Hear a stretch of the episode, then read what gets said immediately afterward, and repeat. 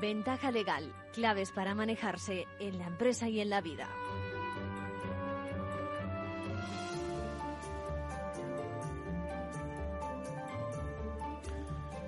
Muy buenas, ¿qué tal si hoy empezamos con una pregunta?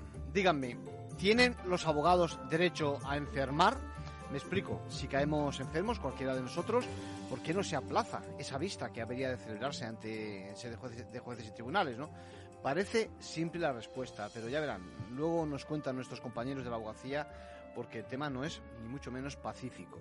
Esta semana, fíjense, hemos conocido un nuevo caso de cláusulas abusivas con la cucha de protagonista y ha sido noticia también la filtración en Estados Unidos de la posible sentencia sobre el derecho al aborto en aquel país. Fíjense, lo extraordinario no es el cambio de sentido de la interpretación que el alto tribunal haga del tema, eh, sino esencialmente la fuga de información. Fíjense, aparte, aparte vamos a comentar también qué sentido puede verse modificado ese modelo americano de interpretar el derecho a la vida, ¿no? Bueno, también, también me ha preguntado un seguidor de Ventaja Legal acerca de la posibilidad de despedir en pleno ERTE. Tiene sus dudas y el caso es que no nos da mucha información, pero sí alguna pista del escenario en el que se mueve su empresa. Por otra parte, bueno, ¿sabían que la administración de consumo puede castigar las conductas impropias, por ejemplo, en el mundo financiero o también en el sector del transporte o, de las comunicaciones? Bien, lo hace, lo hace cuando presentamos nuestras denuncias. Anímense, ¿no? Y también tenemos que saber que la cuantía de dichas sanciones pueden ser tan grandes que igual hacen reflexionar a la empresa, aquella empresa que persiste en dichas prácticas en el mercado. Para conocer más del tema vamos a conectar con Jesús Cuartero. Él es responsable del Departamento de Defensa de Consumidores del Gobierno Balear porque uno piensa que está minusvalorada la función de dichos departamentos y hay que darles a conocer, promover, promover también que se denuncie tanta irregularidad porque, repito, hay que contar con el efecto que algunas de esas sanciones puede tener en, en el mundo, en este caso en el mundo financiero. Nos va a hablar él de cláusulas, de un caso de cláusulas IRPH. A modo de aperitivo, quiero que escuchen ahora su consejo, su consejo de acudir pidiendo amparo a consumo, una vía tantas veces olvidada. Tradicionalmente, los consumidores vienen a consumo por problemas pequeños. Cuando tienen problema con un banco importante, no vienen a consumo, van directamente a un abogado. Ya. Y a veces el banco les dice, este tema no es pacífico y puede que ganemos, puede que perdamos. Ya. Y entonces ya no presentan pleito, ya no presentan pleito y lo abandonan.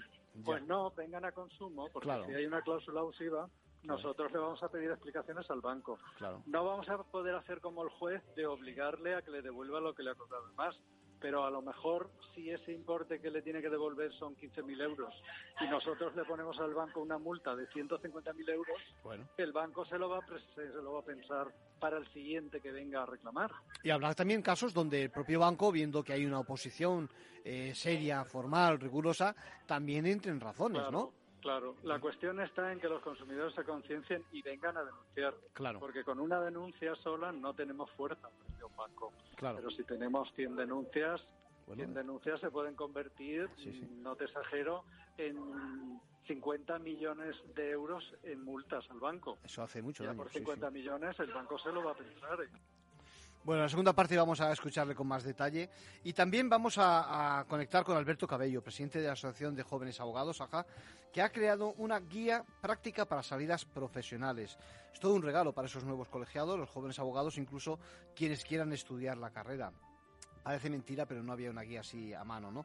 Un regalo también en lo económico, ¿eh? porque la Junta Directiva lo ha redactado y les vamos a preguntar también por una reivindicación de cajón, ese derecho a conocer cuándo, es decir, cuándo demonios, lo digo, cuándo demonios es el examen que tienen que hacer esos nuevos letrados para incorporarse a nuestra profesión. Estamos todavía pendiente de la fecha por parte del Ministerio de Justicia.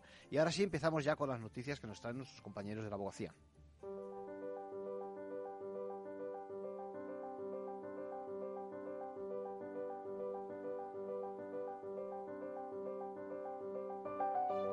Ahora en Ventaja Legal, la actualidad semanal de la abogacía.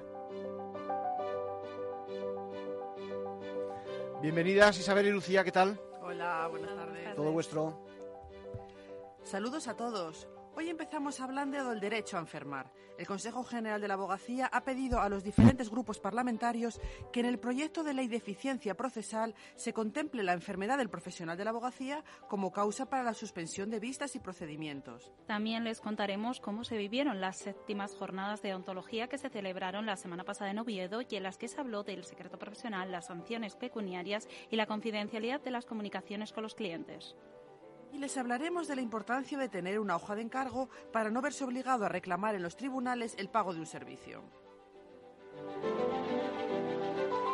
Y comentamos de forma muy breve otras noticias de la última semana.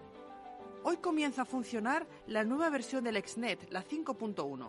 Incorpora varias mejoras como su uso desde los principales navegadores, la integración con autofirma para realizar operaciones de firma electrónica o la posibilidad de mandar notificaciones electrónicas de mayor tamaño. Celebrar el 45 aniversario del atentado contra los abogados de Atocha. Tuvo lugar este sábado con la entrega de los premios de la Fundación Abogados de Atocha al Movimiento Democrático de Mujeres y a la Federación Española de Banco de Alimentos. El Pleno del Consejo de la Abogacía emite un comunicado sobre la intervención de las comunicaciones de abogados. Rechaza cualquier posible intervención de las comunicaciones de los profesionales en el ejercicio de su profesión como salvaguarda del derecho fundamental de defensa. El Consejo General del Poder Judicial traslada a Justicia la necesidad de crear 176 nuevas unidades judiciales este año. La Comisión Permanente ha especificado las 70 que considera prioritarias. Y la conferencia de los lunes de esta tarde tratará sobre las tipificaciones penales en la sustracción de teléfonos móviles. A cargo del magistrado José Luis Rodríguez Laín será a partir de las cuatro y media y puede seguirse online en formacionabogacía.es. El proyecto de ley de eficiencia procesal ya recoge varias reivindicaciones del Consejo General de la Abogacía en materia de conciliación, como la suspensión de procedimientos por maternidad y paternidad, las navidades inhábiles judicialmente, pero falta algo muy importante, que se contemple también la enfermedad del profesional de la abogacía como causa para la suspensión de vistas y procedimientos. Y por eso el Consejo ha redactado una enmienda en la que pide que se suspenda el curso del procedimiento cuando el profesional por enfermedad o accidente requiera hospitalización y en caso de baja médica sin hospitalización hasta que reciba el alta o por razones de salud pública mientras dure la situación. Además, la abogacía ha pedido que la duración de la baja sea similar a la que se establece en la legislación laboral. El Consejo General ya se ha puesto en contacto con los diferentes partidos políticos para que apoyen esta modificación en el Congreso y Senado. La aprobación de esta ley, prevista para este año, supondrá un gran paso hacia la conciliación. Este será uno de los temas que se abordarán este jueves y viernes en las decimocuartas jornadas de comisiones de relaciones con la Administración de Justicia. Marga Cerro, presidenta de la Comisión de Igualdad de la Abogacía Española equilibra muy bien el derecho fundamental a tutela judicial efectiva y el acceso a la justicia de, la ciudadanía con nuestro derecho a conciliar, que no confrontan, que están salvaguardados a la par de que nosotros podemos conciliar. Cerro confía que la norma se apruebe con margen suficiente para que la Navidad de este año se puedan disfrutar todas las vacaciones judiciales.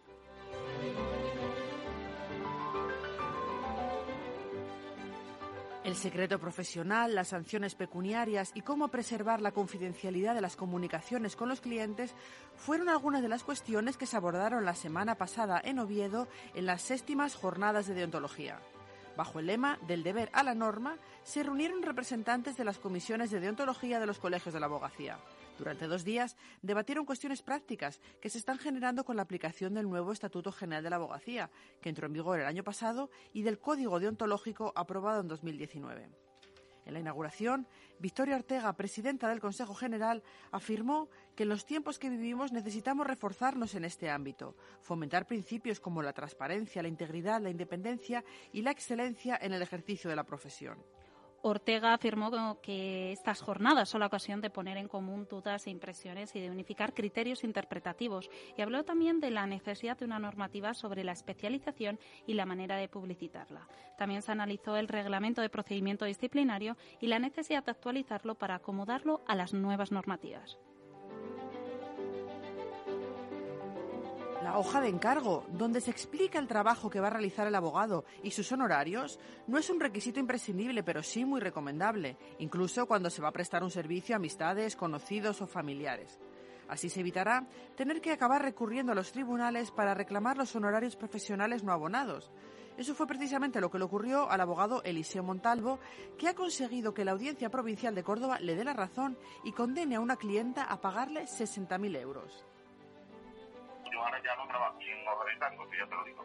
Cuando yo empecé hace 30 años, yo me colegié en el año 91, eh, la hoja de encargo brillaba por su ausencia.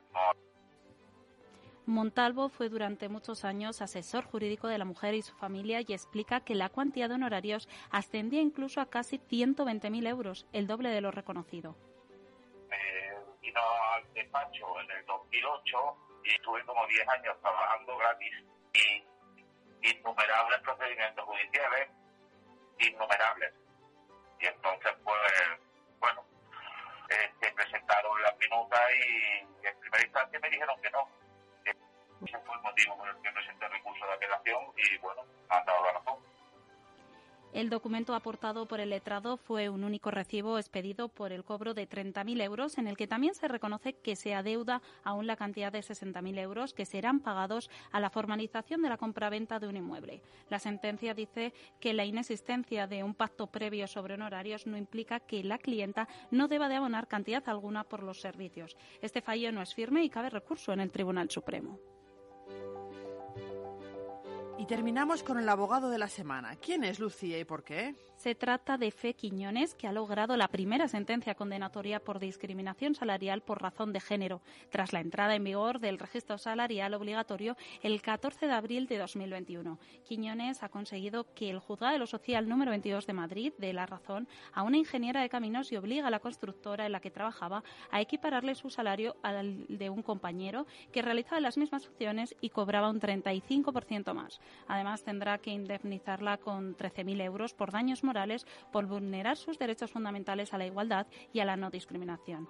María José Cominero, ingeniera de caminos, fue contratada hace 12 años como técnico titulado superior y en 2015 pidió una reducción de jornada por guarda legal y ese mismo año la empresa contrató con un salario más alto a un técnico de estudio.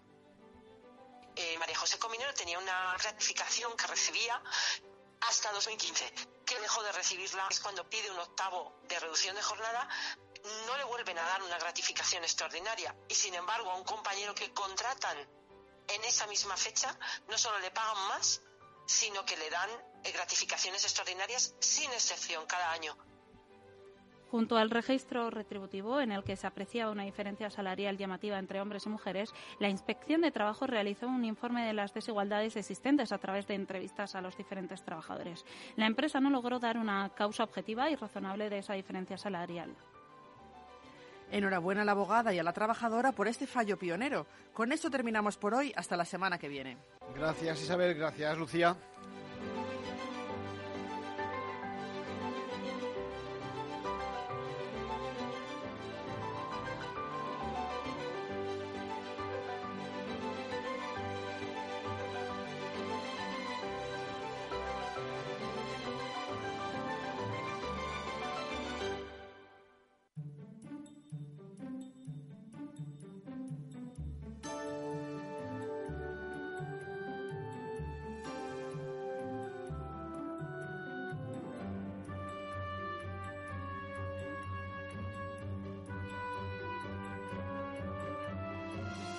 Pues vamos con ese caso que anunciábamos de la Cucha.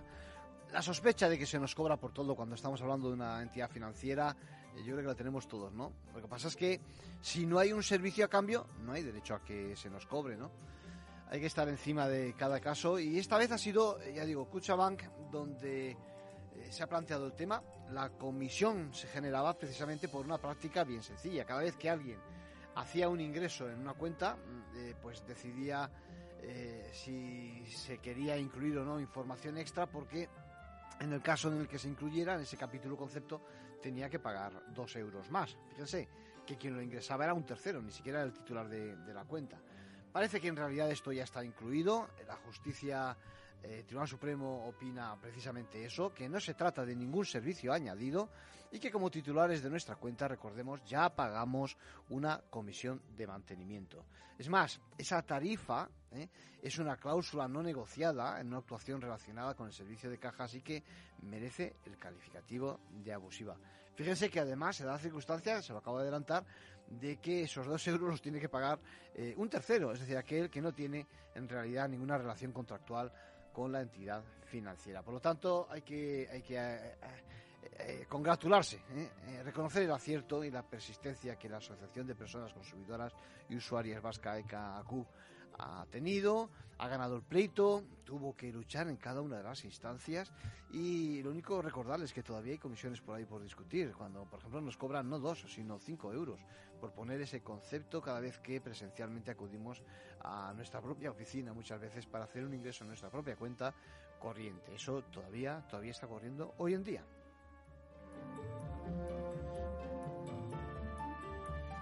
Y fíjense, antes no lo he adelantado, pero es importante. Fíjense, ¿se imaginan tener que tener derecho a indemnización cada vez que se superan los niveles de contaminación de una ciudad?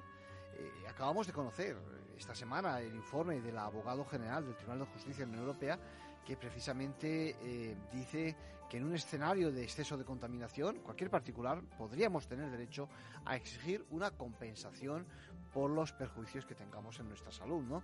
La verdad es que el tema no es precisamente barato, ¿eh? no es precisamente desde el punto de vista económico irrelevante y se trata de un paso adelante en materia de protección de nosotros, de los ciudadanos, tratándose de responsabilidad medioambiental. Eh, en este caso, el abogado general sostiene, por ejemplo, que si se superan los valores límites en materia de dióxido de nitrógeno, cualquier afectado podría haber resarcido su daño por eh, los estados, por la administración. Y se preguntarán ustedes, ¿qué hace falta para ello? Pues lo que hace falta es primero que eh, conozcamos qué plazo ha concedido las directivas europeas para que la administración, para que los estados se adecúen a, esos valores límite. Una vez que se ha excedido el plazo eh, y, si podemos probar, esto es otro tema, la relación de causalidad directa entre la infracción que produce eh, la administración y el perjuicio que sufrimos cada uno de nosotros, si se produce eso, parece, todo apunta que podría existir alguna responsabilidad y, podríamos ver compensada nuestra, nuestro, perjuicio. ¿no? Bueno, el planteamiento es, eh, es realmente extraordinario. La verdad es que eh, jurídicamente esto lo llamamos la responsabilidad extracontractual de los Estados y puede, como decía, tener unas repercusiones económicas inmensas. Habrá que ver, de todas formas, qué decide el Tribunal de Justicia de la Unión Europea. Eh, se trataría, ya digo, de atribuir responsabilidad a los Estados por una omisión, es decir, por un no actuar algo que no es tan sencillo en derecho, pero sin duda, sin duda alguna, abre un debate sobre la eficacia de la política de los diferentes estados en la defensa de nuestro medio ambiente.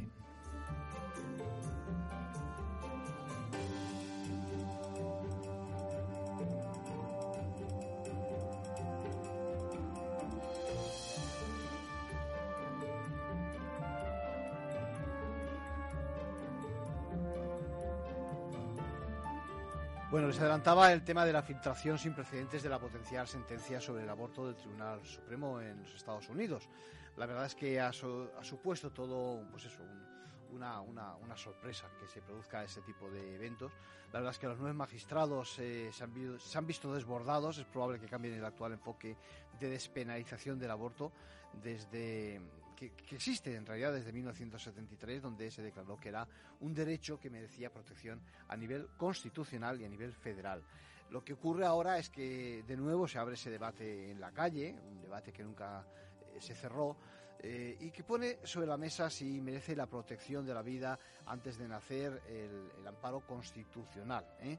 Eh, la verdad es que lo que se pone en realidad sobre la mesa es si son los ciudadanos los que tienen que decidir sobre el tema a través de sus políticos o por el contrario ser, ha de ser una decisión que le incumba a la justicia.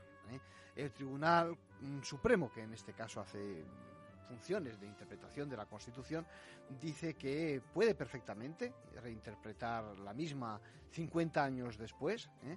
Dice que la Constitución no dijo nada sobre el aborto, que fue una idea, eh, la de la Constitución, la de perdurar en el tiempo, que no se puede pronunciar el Tribunal Supremo con calzador sobre el tema como hizo tanto, tanto tiempo atrás. La realidad es que de producirse el cambio, lo que va a ocurrir es que la pelota va a quedar en el tejado de cada uno de los estados que componen precisamente el país.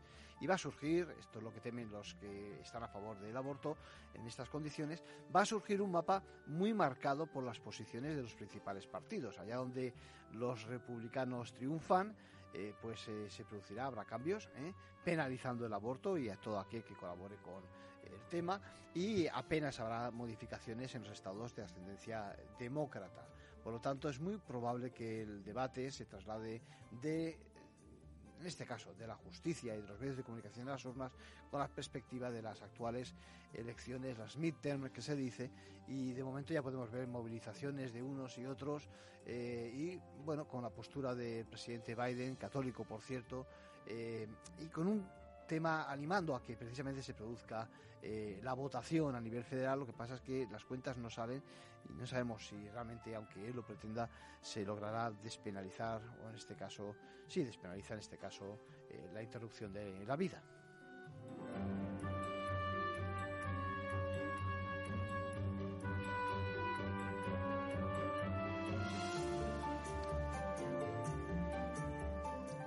Bueno, sobre la marcha, una, una queja de, un oyente. Hoy, esta mañana, he publicado en Twitter eh, que me ha llegado, digo, eh, hoy es mi día, decía, eh, me ha llegado una de esas, de esas estafas que dicen que te ha tocado un premio, que te, o que puedes recibir una donación, una cantidad desorbitada, si cliqueas en un enlace, acto seguido, evidentemente, se apropian de todos tus datos y, de mucho más, ¿no? Y con la misma entrada me manda José Luis un, un correo y me dice, también hoy es mi día, Arcadio, dice, voy a mi agencia del banco para abrir o, poner en marcha la banca online y tengo que aceptar tantas y tantas renuncias a proteger la información sensible que dispongo con tal de que permitan hacer al servicio. Pues bien, lo hago y a pesar de todo, eh, eh, lo hago, fotocopio lo que he firmado, me miran raro por hacerlo como si no tuviera derecho a saber y a conservar aquello en lo que me comprometo. Y lo que es peor es que cuando llego a casa me doy cuenta de que la copia en papel que me han facilitado corresponde a otro cliente. Y claro, allí figuran todos sus datos y más, contenido de las cuentas, su dirección, etcétera, etcétera. Se pregunta, ¿es esta la forma de proteger al cliente de servicios financieros? Menuda diligencia la del banco. A la hora de recoger mis datos, dice, eso sí, bien que han revisado que estuvieran todas las páginas firmadas, que mi firma coincidiera con la que consta en el documento nacional de identidad, pero a la hora de proteger la información sensible, ya ven cómo estamos. Por cierto, dice, la gestión que fui a hacer en persona. Capital Radio Madrid, 103.2. Nueva frecuencia, nuevo sonido.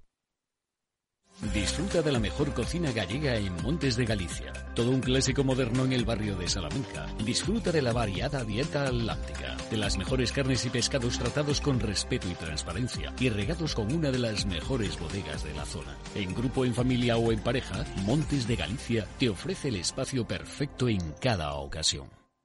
¿Qué es ir más allá? Con Arval podrás llegar donde te propongas de la forma más sostenible y asegurar un mundo mejor contribuyendo a la seguridad en carretera, al futuro de las ciudades y a la calidad de vida. Ser responsable sin tener miedo al liderar el cambio. Arval, la transición energética arranca aquí. Más información en arval.es.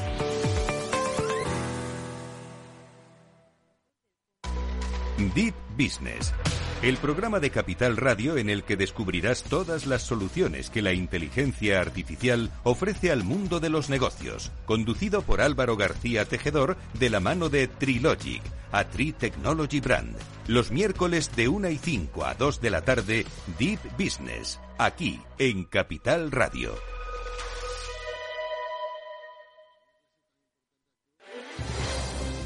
Si quieres entender mejor todo lo que rodea a nuestro sector alimentario, tienes una cita en La Trilla. Un gran equipo de especialistas te acercará a la actualidad económica y política desde el campo hasta la mesa. Conocerás sus principales innovaciones sin olvidar las producciones más tradicionales. Los sábados de 8 a 9 de la mañana con Juan Quintana, La Trilla de Capital Radio.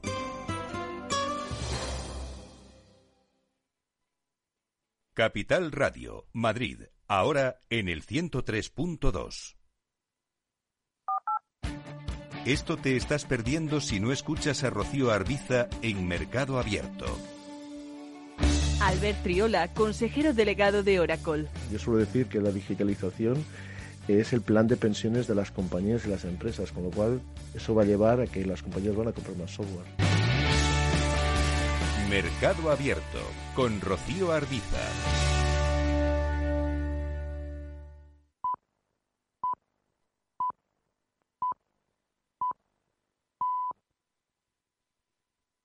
Ventaja legal con Arcadio García Montoro.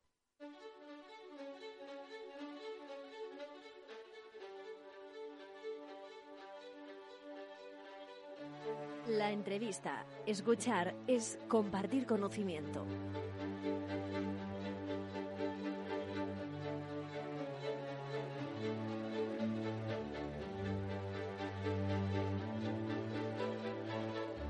Bueno, pues como decía, tenemos al teléfono a Jesús Cuartero. Jesús, ¿cómo estás? Hola, buenas tardes. Jesús es eh, responsable del Departamento de Protección de Consumidores del Gobierno Balear. ¿Es así? Sí, así, correcto. Bueno, eh, tienes que tener mucha faena, te lo decía fuera del micrófono, porque los consumidores necesitamos, pero mucha, que mucha protección. ¿eh? mira, la, llamada viene fundamentalmente, lo adelantaba antes, porque en materia de consumo hay, hay dos áreas que creo que son compatibles y que creo que hay que definir claramente. Por una parte está lo que nuestra justicia, lo que nuestros jueces y tribunales y a la cabeza, pues, el Tribunal Supremo, incluso Europa, puedan decir, cláusulas IRPH y tantas cláusulas abusivas, y por otra parte está lo que nuestras administraciones puedan también eh, colaborar eh, apoyando, sancionando cuando se pueda esas prácticas, digamos, eh, perniciosas, diríamos, ¿no? Sí, sí, exactamente.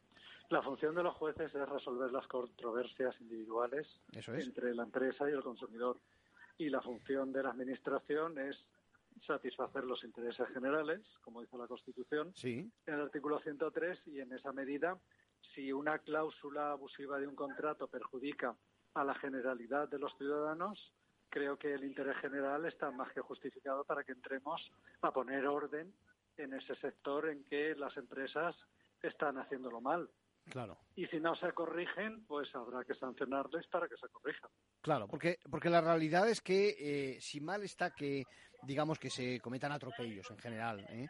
Eh, peor está que se repitan esos atropellos, ¿no? Claro, naturalmente. Y además, si podemos discrepar de la jurisprudencia del Tribunal Supremo, porque ya lo dijo el Tribunal Constitucional claramente que una cosa es lo que los jueces decidan, en concreto el Tribunal Supremo, sobre si una cláusula es abusiva o no, y eso no, no nos vincula a la Administración. Nosotros podemos considerar que efectivamente una cláusula es abusiva y sancionar una empresa, aunque los tribunales no la hayan declarado abusiva. El límite que nos pone el tribunal es que nosotros no la podemos anular. Han de ser los jueces. Pero sí podemos castigar a las empresas que consideremos que introducen cláusulas abusivas en los contratos que perjudican a una generalidad de consumidores. Porque además hay que explicar que, que, además de que la Administración de Justicia tiene que motivar, es decir, justificar todas sus resoluciones, sus sentencias, eh, por ejemplo, la Administración también. Es decir, que no estamos hablando de, actuaciones arbitrarias. Es decir, que cuando la Administración abre un expediente, eh, hace una resolución, como decimos, motivada, justificada, eh, que, además puede ser recurrida y por lo tanto, llegado el momento, pues, puede acabar también eh, siendo revisada, no en el sentido técnico, pero revisada, vista por, la Administración de Justicia, ¿no? Tenemos una jurisdicción propia que nos revisa las resoluciones, Esto es. que son los jueces contenciosos administrativos. Claro. Sí. Por tanto, las resoluciones sancionadoras nuestras, en su mayoría, son recurridas a la jurisdicción contenciosa. Bueno. Es decir, eh, mm, sin vanidad, que perdemos entre un 2 y un 3% de las sanciones que se recurren al contencioso. Bien, bien, déjame, déjame que expliquemos este matiz. Es decir, que la Administración dicta una resolución. Esa resolución, como es lógico, eh, puede perfectamente ser discutida, eso, discutida y, y elevada al órgano que fuera y que al final decida lo que fuera. Y lo que me estás diciendo es que los casos en los que prosperan esas, esas, eh, esos recursos son realmente muy poquitos, ¿correcto? Son entre un 2 y un 3%. Fíjate. De los que de las sanciones recurridas nuestras, sí. las perdemos, un 2 o un 3%. Estamos en el 2,5 aproximadamente. es decir, las unidades que instruyen los expedientes sancionadores son juristas experimentados que en algunos casos pues eh, han llegado a preparar oposiciones al juez y al final no han terminado aprobando o han abandonado. O buscan otro destino, sí, sí, sí, sí, sí. En el cuerpo superior de la administración. Y entonces su tarea, su trabajo, es pues tan jurídico y tan preciso y minucioso como el de los jueces o los fiscales. Bueno, y, ahora, y ahora salís a, los medios porque eh, veo publicada una, un titular donde dice se aplica la primera sanción a un banco por una hipoteca IRPH. Cuéntame exactamente en qué ha consistido ese procedimiento. Bueno, recibimos hace unos meses una denuncia de una pareja de consumidores que habían suscrito un préstamo hipotecario referenciado al IRPH, creo recordar por el 2007 aproximadamente. Y eh, claro, ellos mm, cuando suscribieron el préstamo con la mayoría de los ciudadanos que pedimos un préstamo, sí. simultáneamente realizas también un contrato de compraventa de la vivienda. Claro. Y estás más pendiente de la compraventa de la vivienda que el préstamo. Ojo, sí, sí, sí. Es así, ¿verdad? Sí, sí, Entonces, claro, el banco mm, pues te enreda y te dice, sí, mira, te pongo el interés al 1,9 eh, con un diferencial del 0,25, por ejemplo. Y tú dices, bueno, más o menos es lo que me ofrecerían en otro banco, más o menos lo voy a coger. Sí. En este caso concreto, la consumidora nos llegó a decir que ella, cuando el notario le leyó la escritura, no sabía ni qué era el IRPH. Claro. Ni sabía que era eso. ¿eh? Hay un, hay un problema, hay un, hay un problema eh, grave, muy grave, que es eh, todo relacionado, Jesús, con la, educación financiera. Es decir, lo, lejos que está, digamos, el mundo financiero profesional de, de la calle, ¿no? Sí, sí, sí, Es un caso... Y eso el Tribunal Supremo no lo entiende, porque el Tribunal Supremo argumenta y dice, bueno, es que eh, las circulares del Banco España, de donde se explica la transparencia bancaria, están publicadas en el BOE. Pero, señores del Tribunal Supremo, ¿quién lee? Si los juristas nos cuesta. no nos leemos esas normas de rango tan pequeño como las circulares del Banco España, no nos las leemos. Y, nos cuesta y nos cuente, nos cuesta también interpretarlas, ¿eh? Entenderlo, sí, sí, entenderlo cuanto menos una, un consumidor medio de la calle que no sabe. Ahora, después de la crisis financiera, la gente sabe lo que es el Euribor. Ya pero antes de la crisis financiera la gente no diferenciaba el MIBOR del Euribor del IRPH porque el notario te leería rápido y corriendo la escritura y, tú no te enterabas de nada.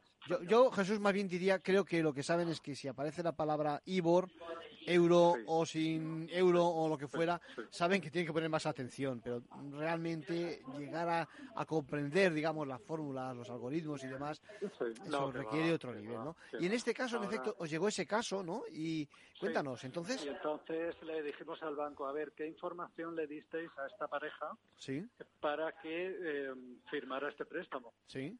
Y el banco nos dijo, bueno, nos dijo, le hemos dado toda la información necesaria. Bueno, pues apórtennosla ustedes para que lo veamos. Pues no nos aportaron nada. Sí, la escritura. Entonces, claro, la escritura leída rápidamente por un notario ah, es información suficiente para que un consumidor se case con su banco durante 25 años y paga un interés por encima del Euribor, generalmente un punto o dos más, no, no es suficiente. Cuando te lee el notario la escritura no te enteras de nada, porque estás deseando firmar para que te den tu casa. Sí, está claro. Y entonces esta pareja pidió y dijo, bueno, y yo ni siquiera sabía que era el IRPH, ni siquiera sabíamos que había circulares del Banco España que indicaban cómo se calculaba el IRPH, qué repercusiones tenía.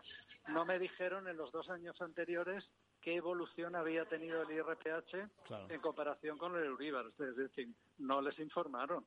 les informaron. Y eso es lo que le castigamos al banco. Esa falta de información que ha perjudicado a ese consumidor porque ha tragado una cláusula abusiva redactada por el banco sin informarle de las consecuencias económicas que iba a tener a lo largo de la vida del préstamo. Jesús, Jesús se me ocurre que cuántos cuántos consumidores habrán en la misma situación. Con IRPH aproximadamente un millón. y, no sé, y el que, aunque este micrófono desde mi punto de vista sirve para, para pues eso, para divulgar conocimientos jurídicos, yo creo que también hay que hacer un, llamado que dicen en Argentina en favor de que, de que la gente se informe más y que acuda a los servicios de, los, de los de los ayuntamientos y por supuesto, ¿no? Y por supuesto de las comunidades autónomas para, para, para ver si hay caso, para ver si hay defensa, ¿no? Tradicionalmente los consumidores vienen a consumo por problemas pequeños. Cuando tienen problema con un banco importante no vienen a consumo, van directamente a un abogado. Y a veces el banco les dice, este tema no es pacífico y puede que ganemos, puede que perdamos. Y entonces ya no presentan pleito, ya no presentan pleito y lo abandonan. Pues no, vengan a consumo, porque si hay una cláusula abusiva, nosotros le vamos a pedir explicaciones al banco. No vamos a poder hacer como el juez de obligarle a que le devuelva lo que le ha costado más pero a lo mejor si ese importe que le tiene que devolver son 15.000 euros y nosotros le ponemos al banco una multa de 150.000 euros, el banco se lo, va a, se lo va a pensar para el siguiente que venga a reclamar. Y habrá también casos donde el propio banco, viendo que hay una oposición eh, seria, formal, rigurosa, también entre en razones, ¿no? Claro, la cuestión está en que los consumidores se conciencien y vengan a denunciar. Claro. Porque con una denuncia sola no tenemos fuerza frente a un banco. Claro. Pero si tenemos 100 denuncias, 100 denuncias se pueden convertir, no te exagero, en 50 millones de euros en multas al banco. Eso hace mucho daño. por 50 millones el banco se lo va a pensar. ¿eh? Claro, claro. Sobre todo, sí, sí, sobre todo porque fíjate, fíjate que parece increíble que tengamos que, entre comillas, denunciar este tipo de situaciones para que para que reaccione alguien que tiene esto es, para, que, corrija. a alguien que tiene que tiene mucho de función social, porque en estos momentos lo financiero, este mundo de los seguros, etcétera, son mundos que realmente eh, tienen mucho que decir de cara a la sociedad actual, ¿no? Me parece mentira que no haya una forma de reaccionar previa. Y que no terminan los bancos de limpiarse su reputación, la terminan de limpiar. Con la que ha caído estos años, que no estamos al principio de, ¿eh? de tantas cláusulas abusivas como se han descubierto, ¿no? cada vez van al Supremo, el Supremo les tiene sobre, sobreprotegidos y entonces como tienen ese amparo judicial dicen, bueno, pues estamos a cubierto, me da igual, como al final los clientes van a tener que venir aquí a pedir el dinero, me da igual, los oligopolios, mira, tenemos muchos problemas en consumo, tenemos muchos problemas con los grandes sectores de servicios, claro. oligopolizados, con la energía, con la banca, con el transporte aéreo, en caso de Baleares es sangrante, porque aquí dependemos para salir y entrar del avión. Claro. Todos estos grandes servicios eh, son los, los que más problemas dan a los consumidores. el comercio de venta de bienes, de electrodomésticos, de todo eso, no tiene ningún problema porque hay una competencia sana. hay muchas empresas de todos los tamaños, pequeñas, grandes y medianas. Claro, y ahí pues ya apenas tenemos reclamaciones, apenas tenemos. Claro, claro. El 90% de las reclamaciones son de grandes servicios. Sí, además, además Jesús, como decíamos, esa diferencia de medios, es decir, el, el jugar a veces a aquello de que ya se agotará al contrario, eso no es legítimo, ¿no? Cuando estás hablando, repito, de la función social, del tema financiero y demás, ahí me parece que, se están equivocando. Y el sistema de recurso judicial, el juez de primera instancia le da la razón al consumidor, luego recurren a la audiencia. Claro. Si no les va bien, recurren al Supremo, claro. Pasa el tiempo, y ¿eh? Gastos. desgaste al consumidor que tiene que pagar abogados, que tiene que esperar tres años a la que le devuelvan lo que es suyo. y luego al final el Tribunal Supremo le termina diciendo no, por estas cosas de que la ley está hecha así, pues no, va a ser que no. Y encima te condenan costas. Sí, eso, disuade a los consumidores de que no vayan a los juzgados. Bueno, pues hemos, hemos visto hoy en Ventaja Legal, en Capital Radio, una, un enfoque distinto ¿eh? de Jesús Cuartero, decíamos, responsable del Departamento de Protección de Consumidores del Gobierno Balear, con esas acciones, digamos, proactivas que tanto nos gustan en Ventaja Legal y en Capital Radio, en este caso, en defensa de los consumidores. Un abrazo, Jesús. Pues un abrazo y muchas gracias por invitarme.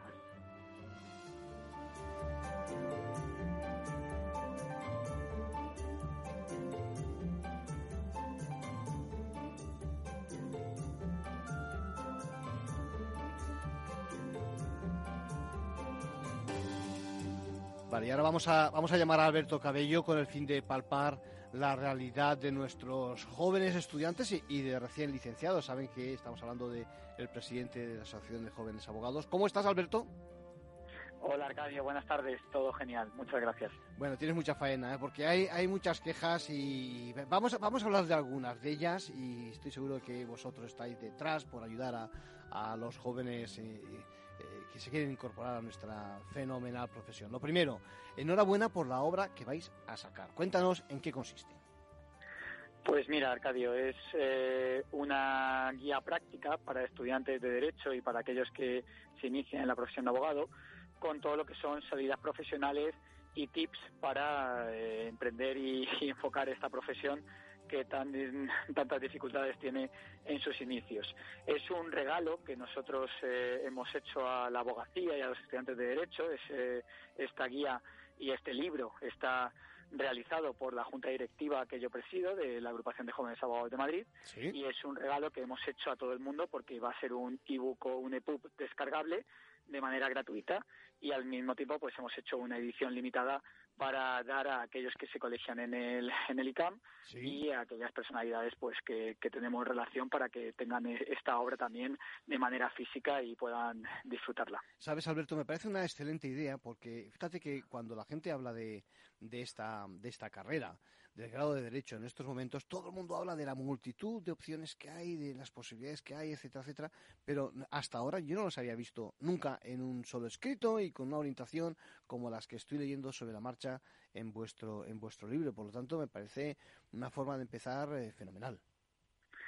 Muchísimas gracias, eh, Arcadio, porque realmente lo que queríamos era eh, en un solo libro y en, una sola obra eh, recoger todo lo que nosotros hemos hecho a lo largo de estos años que, que tanto hemos estado involucrados eh, a nivel institucional con la abogacía y que ayuda, pues que hacíamos en todas las presentaciones que siempre hemos hecho en las universidades, ¿no? De inicios profesionales y al final hemos conseguido pues ese compendio que recoge eh, las salidas profesionales, todo cómo, cómo, cómo, ejercer por cuenta propia, cómo ejercer por cuenta ajena, todo lo que es eh, son habilidades y soft skills, así como eh, los estudios y las especializaciones futuras, ¿no?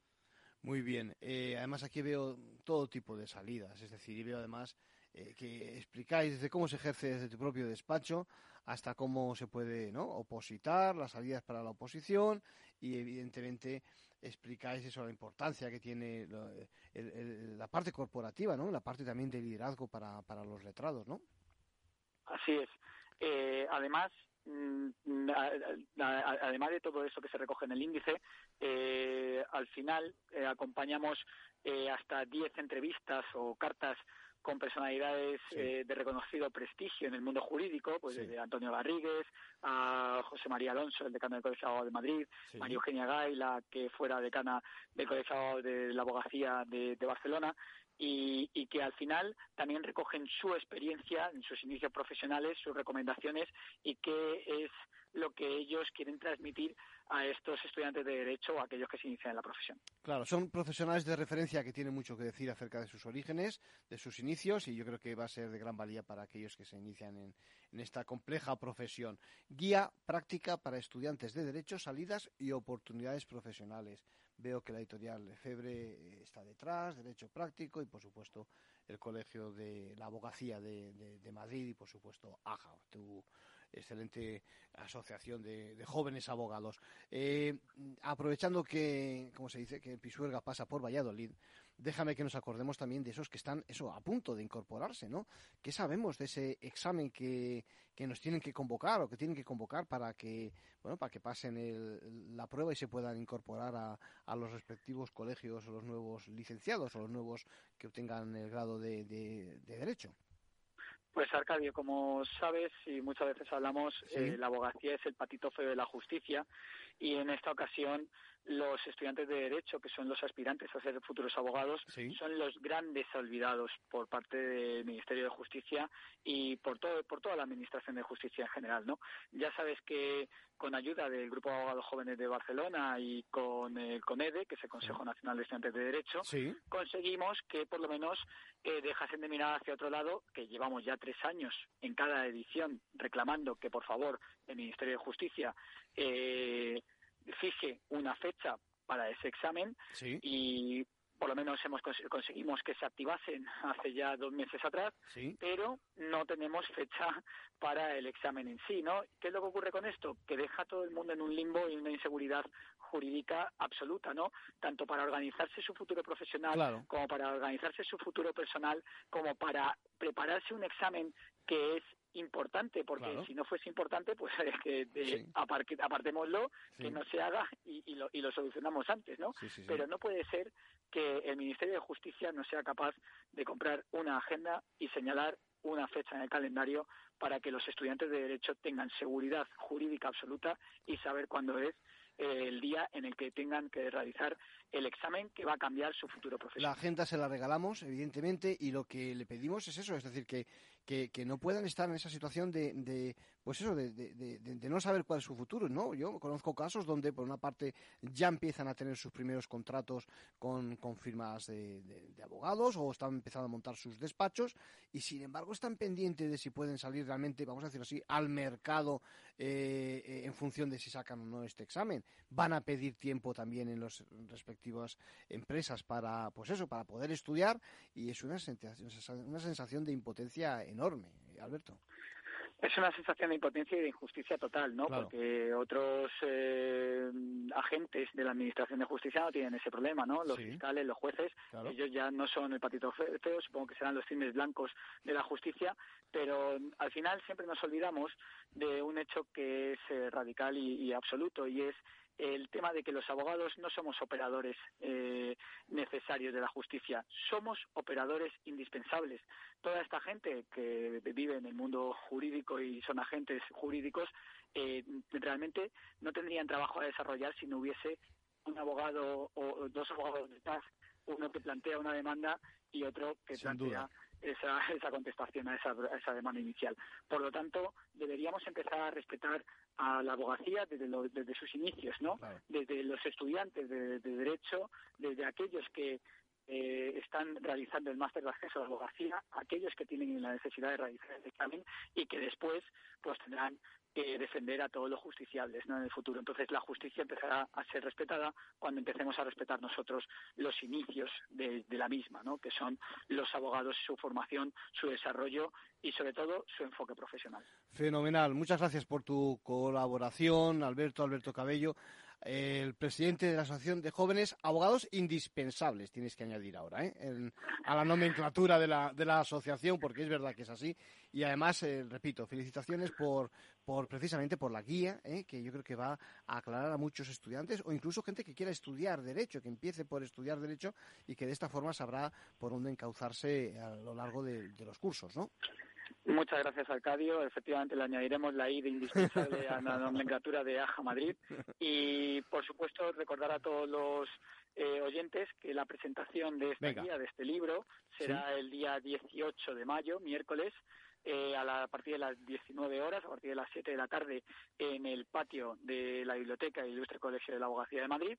Eh, están todos invitados, siempre y cuando nos envíen un email de confirmación a nuestro email, que es, aja.icam.es, aja.icam.madrid.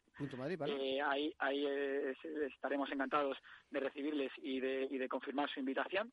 Y, por supuesto, una vez que hayamos presentado la guía, podrán descargar la misma eh, en formato ebook o en formato EPUB, eh, bien sea a través de nuestra página web de aja, de www.ajamadrid.es o bien a través de eh, la web del Colegio de Abogados de Madrid, del EFEBRE o de Derecho Práctico, que son los colaboradores de la misma. Fenomenal, Alberto. Un abrazo. Muchas gracias, Arcadio. Un abrazo enorme.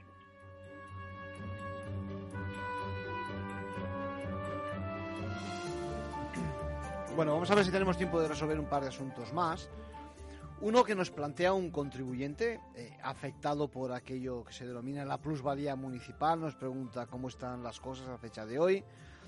Fíjense, es uno de aquellas personas que adquirieron o, heredaron, en este caso parece que compró un inmueble de naturaleza urbana entre esos días 26 de octubre y el 10 de noviembre de, de 2021 eh, había un problema acerca de si eh, había que abonar en efecto y cómo la conocida plusvalía municipal.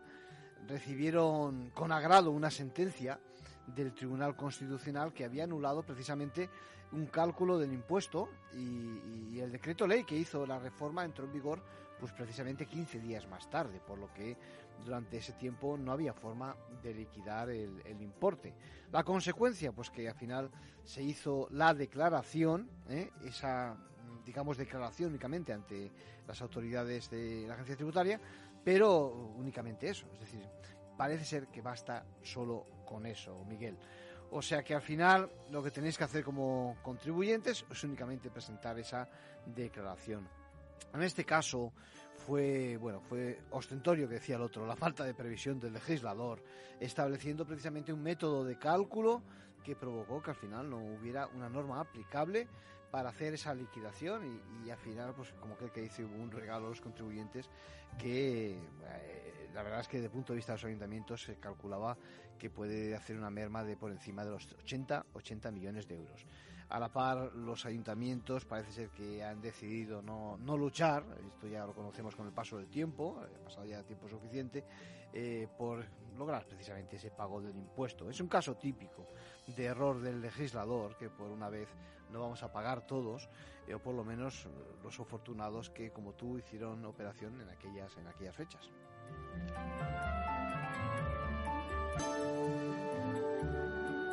Y otro caso de naturaleza fiscal, de impuestos, de reinversión de vivienda habitual. Saben que eh, la ley te concede un plazo de dos años eh, y Hacienda eh, se lo discutía en este caso a, una propietaria porque decía que se había excedido en ese plazo.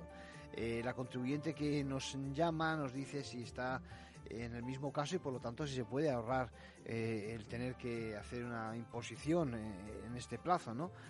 resulta que el inmueble estaba en construcción, como le ocurre a, compañera que nos pregunta, y no se lo entregan hasta bastante tiempo después. Exactamente eh, en el caso de la sentencia que comentábamos hace ya tiempo, en marzo del año pasado, hace justo un año, pues eh, se lo entregaron tres años y poco más después, ¿no?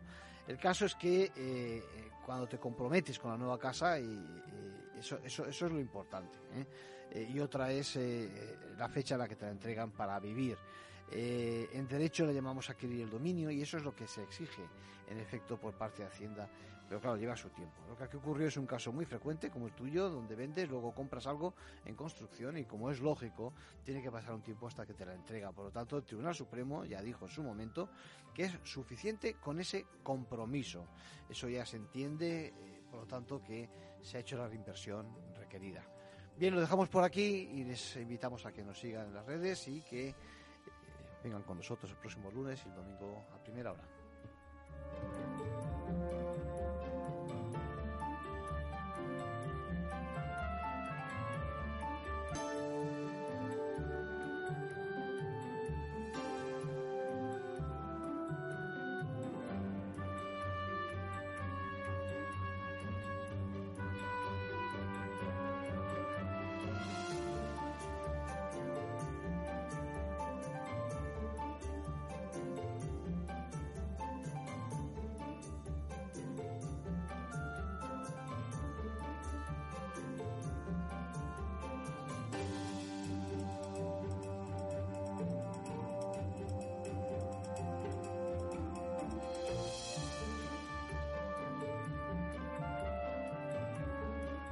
Ventaja legal con Arcadio García Montoro.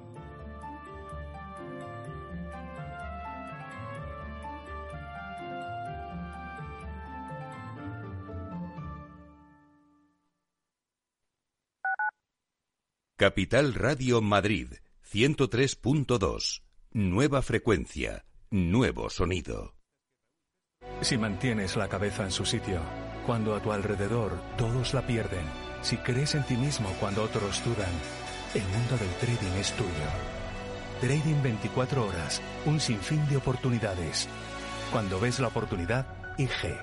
Todas las operaciones conllevan riesgo. 76% de las cuentas de inversores minoristas pierden dinero en la negociación de CFD con este proveedor. Debe considerar si comprende el funcionamiento de los PFD y si puede permitirse asumir un riesgo elevado de perder su dinero. Esto te estás perdiendo si no escuchas a Rocío Arbiza en Mercado Abierto. Eduardo Martínez, cofundador de la FinTech Tokio. El mercado africano también está creciendo muchísimo. Hay que tener en cuenta que tanto el mercado asiático, africano y latinoamericano es un mercado donde hay más penetración de móviles que de banca, por lo cual eh, propuestas digitales que puedas tener en el móvil son muy eficientes para ese tipo de mercados. Mercado Abierto con Rocío Arbiza.